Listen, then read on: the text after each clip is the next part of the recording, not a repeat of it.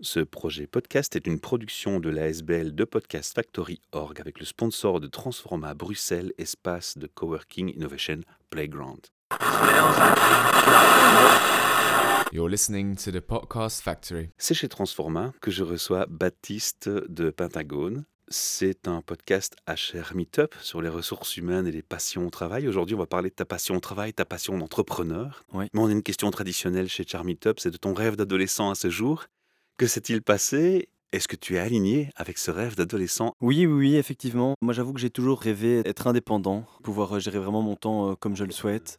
C'est mon père qui nous a toujours poussé à ça, en fait. Il a été employé, c'était le meilleur commercial de sa boîte. Il nous a toujours poussé à développer notre propre marque pour ne pas devoir des comptes au patron, même si euh, je, je t'avoue que même en tant qu'entrepreneur, tu dois quand même toujours rendre des comptes, que ce soit à tes clients ou même à tes collègues. hein. C'est même aussi primordial, en fait, tu fais partie d'une équipe. Hein.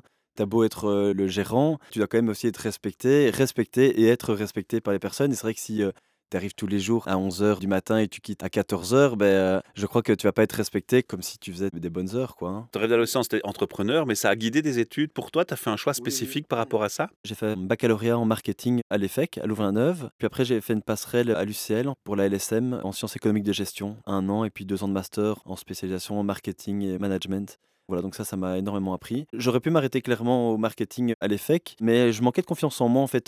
C'est assez marrant parce que on est quatre associés chez Pentagone. Mon frère et mon autre associé euh, Nicolas Guillemin, en quittant l'EFEC en marketing, ils avaient assez confiance en eux pour se dire ok voilà je me lance, je suis capable, je peux apprendre parce qu'au final on t'ouvre des portes en, faisant des études, on te donne les clés, mais en fait c'est après à toi à, dire ok je peux y aller, lire des livres, etc. Enfin pour moi c'est vraiment c'est une ouverture d'esprit, mais c'est pas ça qui va te dire ok maintenant euh, je peux le faire quoi. Donc il faut vraiment euh, t'apprendre en fait sur le tas. Et pour moi c'est vraiment euh, te donner confiance en fait. Il n'y a pas que ça. Il y a la confiance en soi. Bon, certains l'ont, comme tu le dis, d'autres l'ont moins ou doivent l'acquérir. Mais la première vraie question qu'on se pose, c'est euh, qu'est-ce que je vais faire? Tu avais aussi déjà des idées d'entrepreneuriat très jeune ou tu n'avais pas encore d'idées précises dans la direction dans laquelle tu souhaitais aller? Moi j'ai toujours rêvé de faire comme mon père. Lui on est venu le chercher. Et euh, il a commencé sur un marché où il y avait 0 euro de chiffre d'affaires. Et à la fin, il en faisait des millions à lui tout seul. Et c'est grâce à lui qu'ils ont pu engager 2, 3, 4, 5, 6 personnes. Et ça a vraiment été développé quelque chose. Et moi, c'est ça qui m'a vraiment fasciné. Ce que je voulais faire, c'était favoriser le savoir-faire belge. Je savais déjà que je voulais aller là-dedans, mais je ne savais pas du tout dans quoi. Voilà, donc on a toujours rêvé de faire ça avec mon frère Benoît. Et en fait, Benoît a rencontré Nicolas euh, justement aux études, à l'EFEC. Il est une fois venu avec l'idée en fait de lancer une marque de peinture. Et donc moi je disais peinture quoi euh, Ah oui, moi je m'attendais à ce que tu me dises chocolat ou bière. Oui, oui, c'est ça exactement. Oui, effectivement. Mais il est venu avec. Et en fait, en gros, l'opportunité qu'on a eue, c'est que le père et l'oncle de Nico avaient une usine depuis 1937 en Belgique qui appartenait déjà à leur père. hein. Et voilà, donc il est venu avec cette idée. On s'est dit, mais pourquoi pas en fait? Ce qui nous a attiré, c'est que c'est un marché qui est assez technique. Moi, j'aime bien les difficultés. J'aime pas quand c'est trop facile. Moi, je pars du principe que tout le monde peut toujours y arriver. Voilà, il faut juste euh, se donner les moyens, etc. Et, travailler et apprendre. Et c'est vrai que adoré le fait que ce soit très technique à la base, que c'est pas vendre. En fait, tu as un produit pour plein de supports différents. Tu peux avoir des problèmes aussi dans les couleurs parce que tu as des machines à teinter qui te teintent tes produits, etc. il y a tellement de challenges en fait que c'est intéressant, tu vois. Et ce qui est intéressant aussi, c'est qu'il y a beaucoup d'apprentissage parce que c'est un secteur où au départ, tu n'as pas de grandes connaissances Exactement. et ça évolue tout le temps. Exactement. Parce que tous les jours, de nouveaux produits apparaissent. Oui. Pour résumer à la première question, tu me réponds que oui, tu es aligné avec ton rêve, tu as fait les études qu'il fallait pour, Voilà. et finalement, tu commences maintenant ton projet d'entrepreneuriat. On peut être indiscret, te demander quel âge tu as. 31 ans. Tu as quand même eu quelques années depuis la sortie de l'école. Tu as déjà fait d'autres expériences entrepreneuriales ou pas? Avec mes parents et mon frère, on avait déjà créé une société qui vendait en fait des produits mais plus industriels, qui étaient des produits complémentaires à ce que mon père vendait. Donc mon père vendait des verres pneumatiques. Nous, on vendait tous les éléments en fait annexes que cette société ne vendait pas. Voilà, donc nous on avait déjà commencé comme ça, effectivement, ça nous avait déjà appris avec la comptabilité et tout ça. Donc c'est vraiment mon père qui nous a mis, et ça c'était pendant nos études. Et quand est-ce que tu as switché vers le projet actuel? Dès qu'on a fini les études, je savais qu'on allait rester coincé dans notre prison dorée, etc. Et voilà, donc ce qu'on a voulu faire, c'était directement se lancer. Et alors, ce qu'on a fait par contre, c'est que on travaillait en mi-temps. Donc moi, je travaillais au Décathlon, par exemple, deux jours semaine. Mon frère Benoît, il livrait des pizzas euh, tous les soirs. Puis euh, Nicolas, lui, bossait à l'usine. Il mettait ses bottes et en, en tant qu'ouvrier, il commençait à préparer des peintures. Nous, on a commencé à faire ça. Donc, ce qui est l'avantage, c'est qu'on on a commencé de rien et en fait, on, on a pris une zéro risque. sécurité à côté quand Voilà. même. Voilà. On n'avait pas de risque en fait. On vivait chez nos parents, c'est moins de stress. Et ce qui est bien, c'est que tes amis, eux, ils commencent déjà à travailler, ils ont des voitures, etc. Mais tu prends pas trop de retard par rapport à eux. Oui, tu prends les deux, trois premières années un peu de retard. Mais tu fais pas un retour en arrière comme si tu avais une famille avec des enfants. Et j'ai beaucoup, beaucoup de respect pour ces entrepreneurs-là qui ont tout lancé, etc. Et qui ont pris, vraiment pris des risques. Il faut encore avoir plus de couilles, comme on dit. Mais voilà, donc nous, on a vraiment voulu le faire euh, prendre moins de risques et commencer directement. Pour les auditeurs, on va rappeler de qui on parle, de la marque. Oui, la marque Pentagone. Pourquoi ce nom? Est-ce que je dois dire la vraie histoire ou la fausse? Ou les deux? C'est toi qui dois parler avec ton cœur et ta passion. Je vais parler des deux. Alors, euh, la vraie histoire, c'est avec mon frère, mon père et tout, on cherchait des noms. Et puis, euh, il est venu sur ici euh, Pentagone, euh, Pentagone. il a fait un jeu de mots et on trouvait ça super sympa. Peinture et Pentagone. et voilà. Et alors, en fait, en gros, quand j'ai rencontré mon épouse, en fait, elle me dit, mais vous êtes beaucoup trop malin. Et je dis, ah bon, oui, pourquoi? Et elle me dit, mais en fait, le centre historique de Bruxelles, c'est un pentagone. Et Bruxelles, c'est quand même la capitale de la Belgique, la capitale de l'Europe. De qu'elle dit, c'est trop malin d'avoir fait un jeu de mots là-dessus. Je fais, oui, oui, c'est c'est exactement ça. Beaucoup de gens pensent, euh, à- ah, c'est une marque américaine, etc., avec le pentagone. Mais voilà. Maintenant, on va s'intéresser à comment vous vous distinguez surtout des autres produits, parce que, bon, d'accord, c'est belge, mais est-ce qu'il y a d'autres choses qui vous distinguent? Il y a des concurrents déjà? Énormément de concurrents. Nous, on a voulu se différencier, en fait, pas sur un, deux ou trois éléments, on a vraiment voulu se différencier sur tous les éléments. Donc, ce qu'on a fait, c'est que c'est une peinture 100% belge, fabrication locale. On a vraiment fort joué sur la qualité. Donc, ce qu'il faut savoir, c'est que les marques, nos confrères, ont des actionnaires qui leur mettent de la pression. Ils veulent toujours plus d'argent à court, moyen et souvent court et moyen terme, très peu à long terme. Et en fait, le souci, c'est que du coup, ils diminuent à chaque fois un peu la qualité, etc. Je dis pas que les qualités sont pas bonnes. hein. Ce que je veux juste dire là-dedans, c'est que Il y a une tentation, une tentation de facilité. voilà, ils trouvent en fait en gros des éléments pour remplacer certains qui sont plus coûteux et voilà. Et en fait, nous on reste vraiment fort focalisé sur la qualité et alors sur le prix aussi parce qu'on est entre 10 et 30% moins cher que les grosses marques euh, internationales. En gardant la qualité. Exactement, parce qu'en fait, en gros, donc on n'a pas d'actionnaires qui veulent toujours plus de bénéfices, etc. On travaille aussi avec un marketing responsable, qu'on ne dépense pas des millions d'euros dans- à la télévision. On joue aussi à circuit court, qu'eux ont tendance à passer par des grossistes qui repassent par des grossistes, qui repassent par des revendeurs, qui repassent. Nous, on fait directement usine, revendeur directement, partenaire. Et alors, du coup, voilà. Enfin, il y, y a énormément d'éléments sur lesquels on a joué. On s'est rendu compte qu'on pouvait jouer pour offrir le juste rapport qualité-prix. Ce que j'entends dans ce que tu me dis, c'est qu'il y a quelque part, tu vas me dire si je me trompe, mais je sens que derrière ça, il y a des valeurs qui sont présentes. Est-ce que vous allez plus loin? Je prends un exemple. J'ai voulu à un moment donné, j'étais un papa récent avec une petite fille en bas âge et il fallait peindre sa chambre et je me suis posé les questions quand même parce que on sait tous que dans les couleurs, il y a des produits toxiques. Je me suis penché sur l'aspect, euh, comme beaucoup de nouveaux parents le font, sur l'écologie, l'environnement, mais aussi vers la santé de l'enfant. Oui. Est-ce qu'il y a des raisons de s'inquiéter dans les peintures? Est-ce que vous avez une approche qui réfléchit sur cet aspect-là?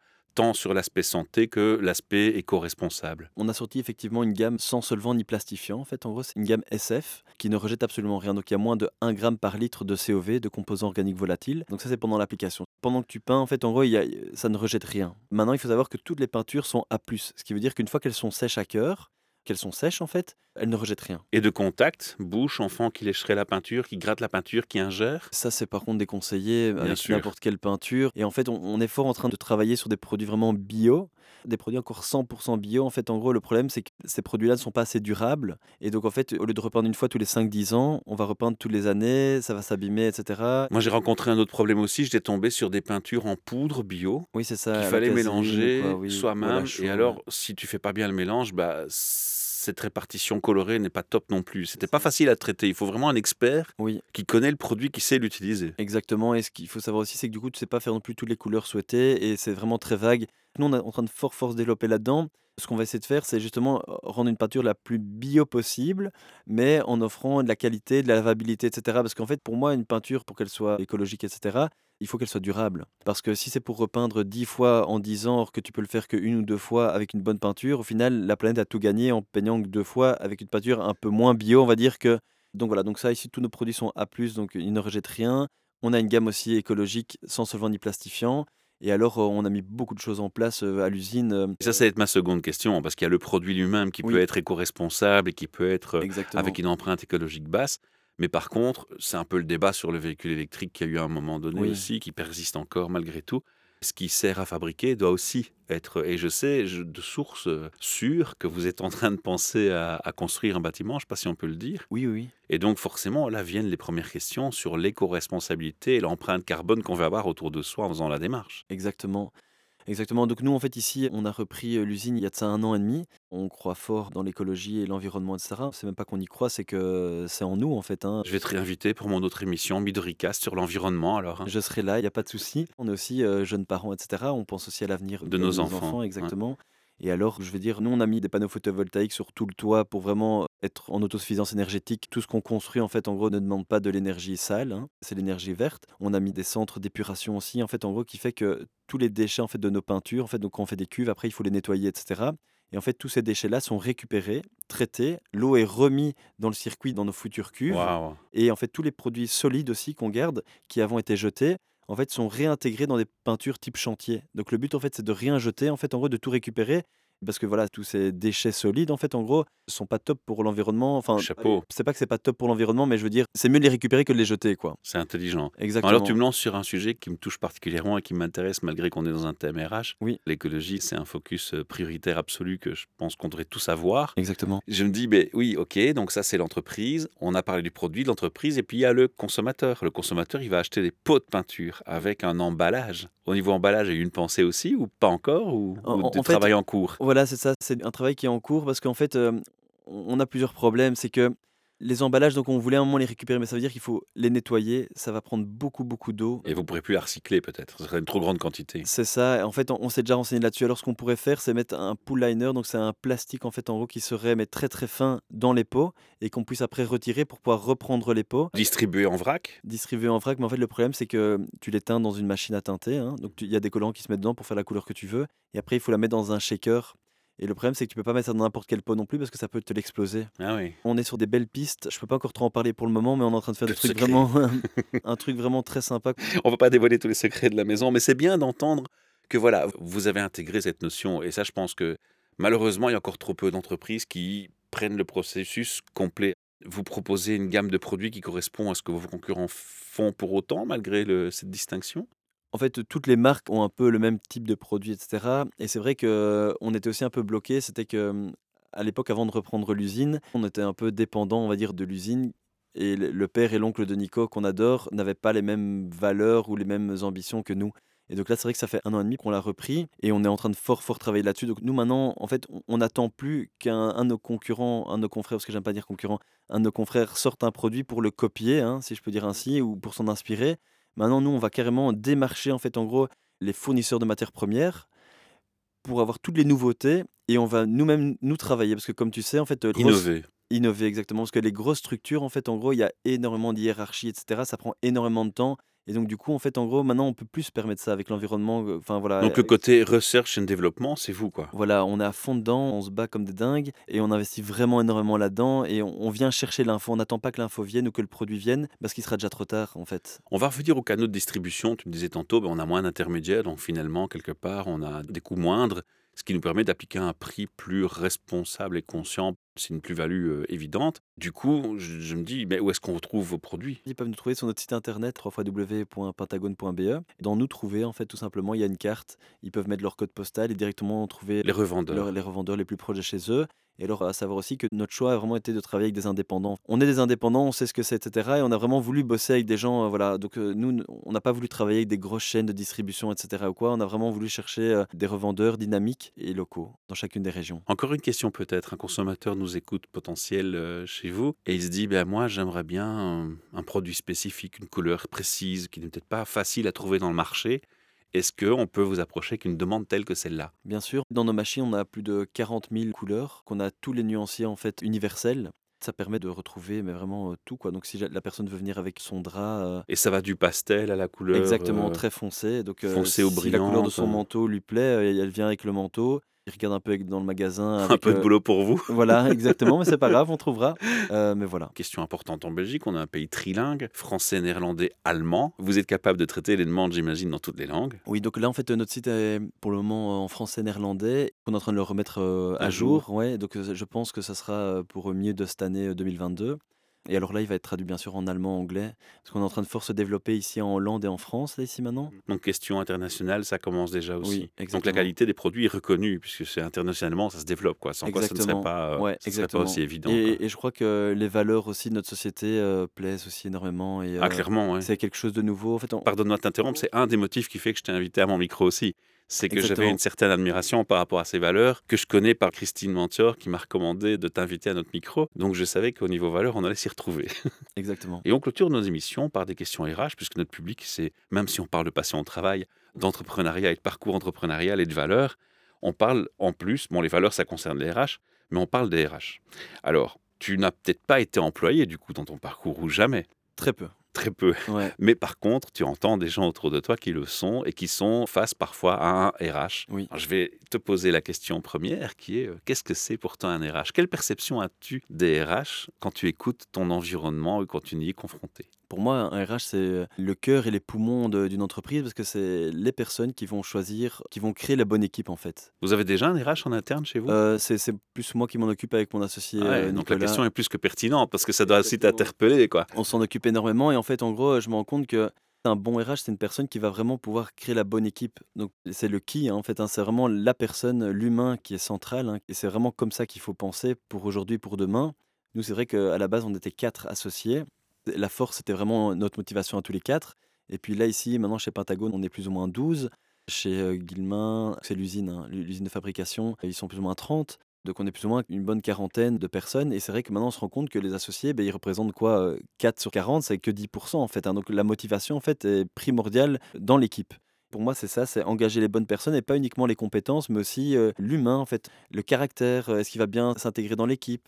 Voilà, est-ce qu'il va faire du bien pour l'équipe, etc. Une question subsidiaire sur cette question, euh, vu ce que tu es en train de me donner comme élément de réponse, c'est euh, on a la tête, on le sait, quand on est entrepreneur, on a la tête dans le guidon, comme on dit. hein, Oui. c'est en pédale. hein, c'est tout le temps être au feu et, et à la rampe d'incendie. Ouais. Est-ce que malgré tout, ça te laisse le temps de te renseigner sur les bonnes pratiques RH, les bonnes pratiques de recrutement? Est-ce que tu te documentes? Est-ce que tu vas jusque-là? Ou est-ce que c'est plutôt au feeling? C'est primordial en fait. Là, ça fait 6 ans Et maintenant. de euh, savoir écrire un job description euh, Oui, c'est ça, exactement. ouais. ouais, Ouais. exactement. Donc euh, pendant six ans, on était la tête dans le guidon, etc.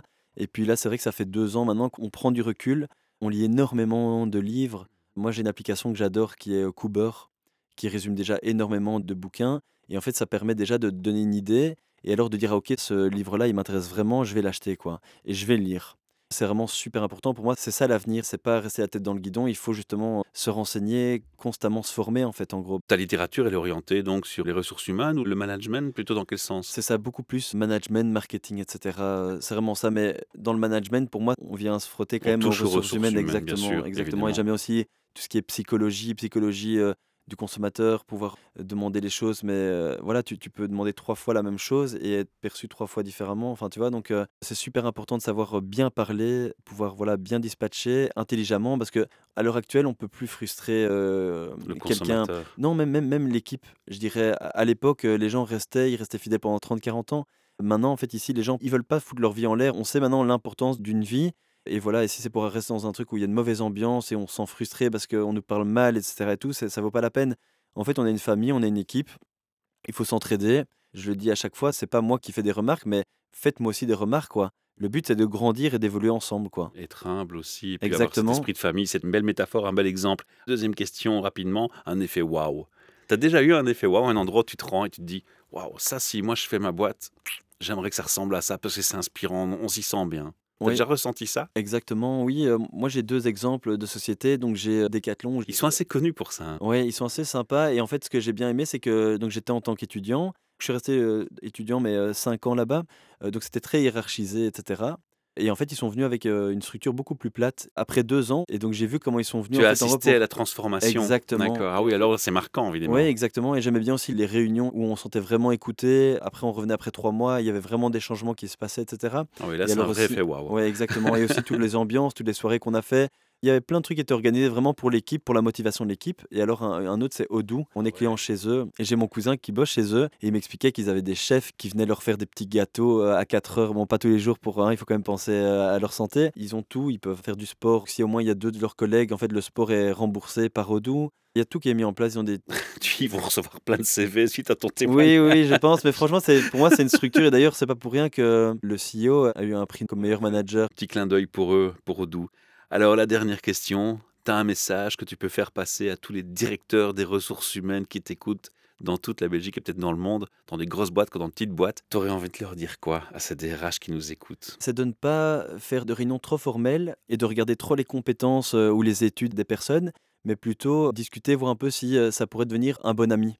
Et moi, ce que j'adore faire, c'est quand on fait des réunions comme ça, c'est faire des réunions formelles, bien sûr, hein, regarder tout ça. Et alors après, une fois, aller manger un bout avec la personne ou aller boire un verre ou aller boire un café, de creuser un peu plus parce que des fois, une personne, elle peut être parfaite sur papier et puis en fait, tu te rends compte que pendant euh, le café, pendant une demi-heure, il fait critiquer son ancien employeur, ses collègues. Mais donc euh, voilà, il est très très négatif. En fait, euh, il n'y a que lui. Et en fait, le gars est pas du tout humble. Et au final, ben, tu as vite compris que ça se passe aussi comme ça avec l'équipe. Donc voilà, moi, c'est vraiment faire des rendez-vous formels, mais également informels. Et c'est vraiment là-dessus qu'il faut. Et, et ça, j'ai C'est appris. peut-être transmettre ça plutôt au côté manager, parce que tu imagines bien qu'un DRH d'une petite boîte va savoir le faire. Mais euh, vu la taille en général, le DRH, c'est le RH. Oui. Des boîtes de plus grosse ampleur peuvent avoir jusqu'à 20 000 employés. Aller manger un bout avec 20 000 employés, ça va être chaud. Après, ce que, ce, que Dé- ce que Decathlon faisait, par exemple, ils organisaient un basket avec toutes les personnes qui devaient. Et alors, en fait, ils voyaient directement qui est leader, qui est mauvais perdant, juste en les regardant. Ou alors, ils faisaient faire des jeux de société. En fait, en gros, donc c'est une heure. Ils sont 20, par exemple. On voit, on les fait jouer au Monopoly, à n'importe quoi. Et on voit un peu comment ils agissent. Est-ce que quelque part, il n'y en a pas qui sont conscients du truc et qui vont jouer un peu à une pièce de théâtre? Oui, mais alors là, oui, oui, oui, ça reste le danger, mais ça, voilà, c'est l'humain, mais ça, du coup, euh, on peut rien faire et il y a des personnes qui sont saines, d'autres moins, et voilà. Quand tu le sors un peu de sa zone de confort, le naturel peut très vite ressortir aussi. Je crois que sur le temps, on le voit de toute façon, c'est une question de Exactement, temps. On ne peut pas faire une pièce de théâtre la main indéfiniment. Exactement, Je te remercie de m'avoir octroyé ta confiance et ton temps et de t'être déplacé jusqu'à nous ici chez Transforma. avec grand plaisir. On a eu l'occasion de visiter le bâtiment et de faire un peu voir tout ce qui est chouette ici. Et puis on se retrouve, comme on l'a dit, un peu plus tard dans le projet, quand vous serez plus avancé sur le côté écologique. Moi, je serais impatient de te réinviter dans notre autre émission qui se nomme Midoricast, où on parle des initiatives positives pour l'environnement. Je crois que ça se y prêtera et on sera très heureux de faire le relais des initiatives qui sont pensées, en tout cas, pour les challenges de l'avenir sur l'environnement. Super, je serai présent. Merci, à Merci très bientôt. Alors, chers auditeurs, si vous avez envie de participer à cette émission et à ces podcasts, une chose est très simple, envoyez-moi un mail et je vous inviterai volontiers pour parler de votre passion, d'un thème RH ou de votre parcours entrepreneurial. Et puis, on partagera ça avec nos auditeurs et on se retrouve très vite. À bientôt. Vous aimez ce projet? Faites un like, un partage, faites un commentaire et même une donation si vous le souhaitez. Au revoir. You're listening to the Podcast Factory. Ce projet podcast est une production de l'ASBL de Podcast Factory Org avec le sponsor de Transforma Bruxelles, espace de coworking innovation playground.